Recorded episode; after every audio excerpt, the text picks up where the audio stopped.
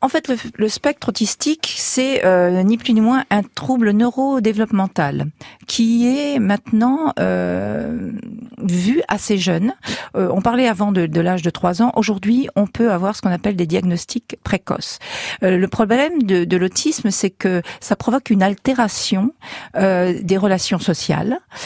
pour les gens, par exemple, qui sont verbaux ou non verbaux, de la communication, du des comportements qui sont parfois complètement inadaptés ou voire stéréotypés. Par exemple, un, enfant ou un enfant, un adulte, peu importe, euh, aime une activité. Ça va être dans la répétition et il ne va pas falloir déroger de cette répétition. On parle de spectre autistique parce qu'effectivement, il y a tout un panel. Par contre, il faut quand même bien se rendre compte que l'expression paraît un petit peu vulgaire, mais ils ont quand même un tronc commun on retrouve des choses bien spécifiques, telles par exemple que le bruit, le besoin d'isolement, euh, le toucher.